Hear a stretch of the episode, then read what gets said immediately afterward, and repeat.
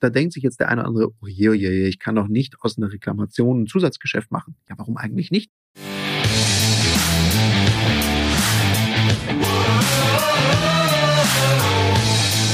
Herzlich willkommen bei dem Podcast Die Sales Couch Exzellenz im Vertrieb mit Tarek Abodela. In diesem Podcast teile ich mit dir meine Learnings aus den letzten 20 Jahren Unternehmertum und knapp 30 Jahren Vertrieb. Herzlich willkommen bei einer weiteren Folge von der Sales Couch. Heute möchte ich mit dir darüber sprechen, wie du schwierige Situationen mit Kundinnen und Kunden lösen kannst, wie du kommunizierst und welche Prinzipien dir da helfen. Warum diese Folge? Ich kriege immer mehr Anfragen aktuell zu dem Thema Liefersituation auf dem Weltmarkt. Was heißt es, Liefersituation auf dem Weltmarkt? Aktuell sind viele Unternehmen nicht so richtig lieferfähig, weil die Ressourcen sind knapp, man kommt schlechter dran, es dauert teilweise viel, viel länger, was gerade im produzierenden Gewerbe zu echten Engpässen führt. Ja, da stehen teilweise Maschinen still oder man kann nicht in der Menge produzieren, wie man es eben seinem Kunden zugesagt hat. Das führt also zu kritischen Situationen und nicht nur, dass die Lieferungen sich verzögern, sondern die Dinge werden auch noch teurer. Also doppelt schwierig.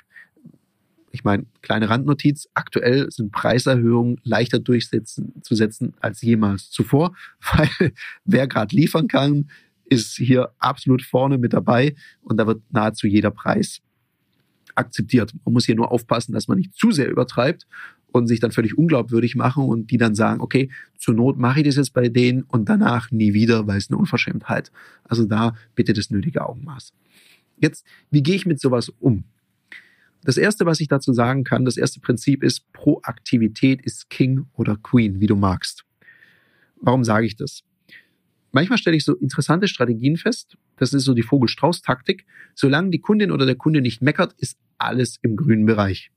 Das finde ich eine ziemlich komische Interpretation. Weil mal ganz ehrlich, nur weil er sich nicht meldet, heißt ja nicht, dass der nicht schon stinkig ist. Also das Schlimmste, was dir in so einer Phase passieren kann, ist, dass deine Kundin, dein Kunde dich anruft und sagt, sagen Sie mal, wo bleibt denn die Ware? Oder sagen Sie mal, wenn ich genau weiß, da ist was schiefgelaufen mit der Lieferung und mich nicht gemeldet habe und Kunde oder Kundin meldet sich bei mir und mich dran drauf anspricht, dann haben die natürlich schon mal ein bisschen das Gaspedal gedrückt und dann rufen die dementsprechend an.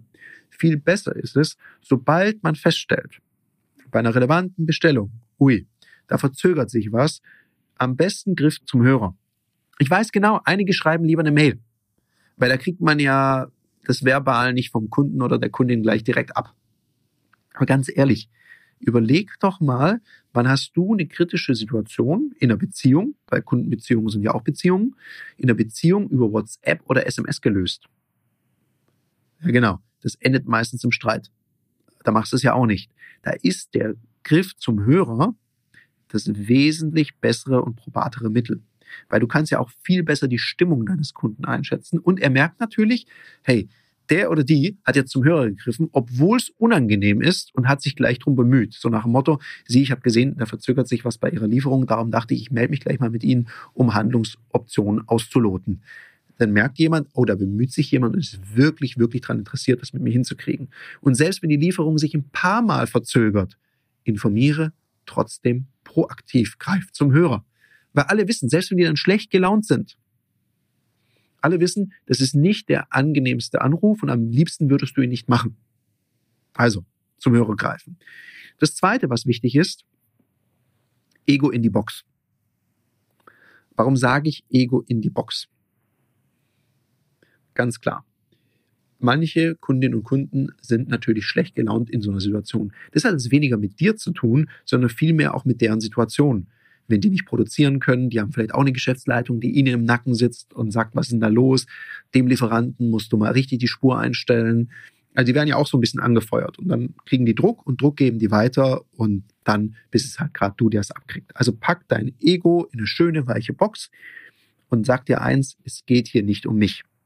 Wenn es dann trotzdem mal zu doll wird, ich weiß noch, ich habe früher, als ich noch ähm, eine Handelsvertretung hatte, habe ich alle Reklamationen immer entgegengenommen, die es dann manchmal gab. Kommt vor, egal wie gründlich man arbeitet. Und manch einer, der hat dann so eine Art, die schreien ja ins Telefon. Das ist zum Glück sehr selten passiert. Ich hatte zum Glück so ein Rädchen an der Seite, da konnte ich das Headset leiser stellen. Und wenn es dir dann zu bunt wird oder wenn es auch übergriffig wird, also im Hinblick auf persönliche Beleidigung. Ich habe dann immer sowas gesagt, indem ich so auf die Metaebene gebracht habe, weil manchmal habe ich die gar nicht verstanden. Habe ich gesagt, sagen Sie mal, merken Sie, dass Sie mich gerade anschreien? Das Witzigste war, ein Kunde, der gesagt, ich schreie nicht und hat total weiter ins Telefon gebrüllt. Er hat Sie, im Sinne der Sache, ich will Ihnen total gerne helfen, nur ich verstehe Sie kaum. Kriegen wir das im Sinne der Sache hin, dass Sie mir erstmal ganz kurz sagen, was ist denn passiert? Und dann schauen wir, wie wir das zusammen lösen. Also wichtig ist selber ruhig zu bleiben und die Formulierung im Sinne der Sache, die hat mich das ein oder andere Mal wirklich, wirklich weitergebracht. Also verwend die ruhig. So. Oder wenn jemand einen beleidigt persönlich, weil manche, die werden ja dann wirklich, die kommen so richtig in Rage, die sind richtig in den Emotionen drin. Da habe ich auch sowas, sagen Sie mal, jetzt haben Sie mich schon dreimal persönlich beleidigt. Ist es denn Ihre Absicht? Haben Sie das Gefühl, dass ich das jetzt persönlich gemacht habe? Und wenn die jetzt nicht unbedingt mit den Schlittschuhen durch die Kinderstuse gedüst sind, dann nehmen die auch teilweise den Fuß vom Gas. Es gibt natürlich welche, die beruhigen sich gar nicht. Da kann man dann ruhig auch etwas schärfer werden, weil beleidigen muss sich, glaube ich, niemand. Also pack dein Ego in die Box. Regel Nummer zwei. Jetzt mal was anderes. Wann trainierst du eigentlich deine Führungs- und Verkaufsfähigkeiten?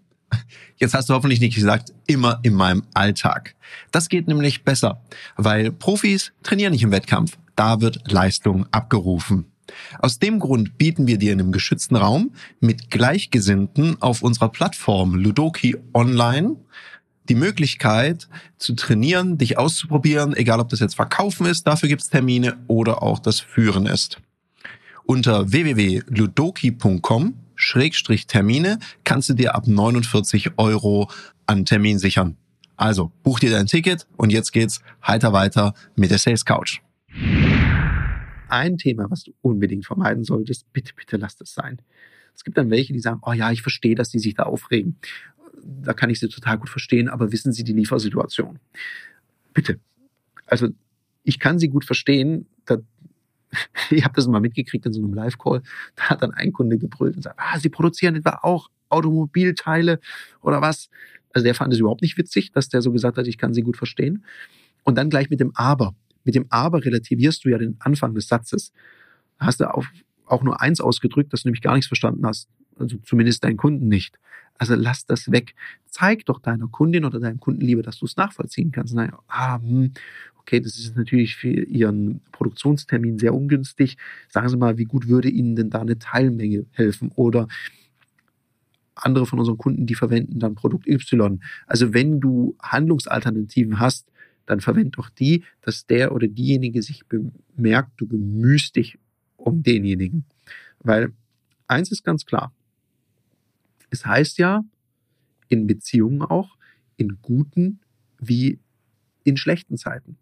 Also bemühe dich um deinen Kunden, dass er merkt, auch in anspruchsvollen Zeiten bist du ein super Dienstleister und Partner. Und da bin ich beim letzten Punkt. Wenn jemand mir geholfen hat, eine schwierige Situation zu überwinden, dann kann er mir möglicherweise auch noch mehr verkaufen. Oder wenn man dann gerade miteinander spricht und sagt, sagen Sie mal, jetzt nachdem das bei der Lieferung ja schon so schwierig war, was planen Sie denn aktuell sonst noch? Vielleicht können wir da auch noch gleich drüber sprechen, damit wir das frühzeitig in die Wege leiten, damit wir eine gute Chance haben, dass das pünktlich ankommt da denkt sich jetzt der eine oder andere, oh je, oh je, ich kann doch nicht aus einer Reklamation ein Zusatzgeschäft machen. Ja, warum eigentlich nicht? Also ich habe festgestellt, gerade die Kundinnen und Kunden, mit denen auch mal eine schwierige Situation hatte, die haben wieder gekauft. Da gibt es übrigens auch Studien dazu. Eine aktuelle Studie sagt, dass 82 Prozent aller Kundinnen und Kunden, bei denen man eine Reklamation hervorragend bearbeitet hat, kaufen wieder bei diesem Unternehmen. Also nimm das doch auch als Möglichkeit, hier gleich weiteres Geschäft zu realisieren. Da hat sich der ganze Ärger wenigstens gelohnt. In dem Sinne, ich bin raus und wünsche dir einen umsatzstarken Mittwoch. Das war eine Folge von Die Sales Couch. Danke, dass du hier deine Zeit investiert hast und bekanntlich bringt ja die Investition in dich selbst die beste Rendite. Und eins noch, ganz wichtig, vom Zuschauen ist noch niemand Meister geworden. Also, setz die Erkenntnisse, die du aus diesem Podcast gewonnen hast, für dich persönlich um. Wenn dir der Podcast gefallen hat, dann lass mir eine 5-Sterne-Bewertung da, hinterlass einen Kommentar und vor allem abonniert diesen Kanal, damit du in Zukunft keine Folge mehr verpasst. Und wenn du jetzt das Gefühl haben solltest, dass du jemanden kennst, der diesen Content auch unbedingt erfahren sollte, dann teil den mit ihm, weil Sharing is Caring und in diesem Sinne viel Erfolg beim Umsetzen.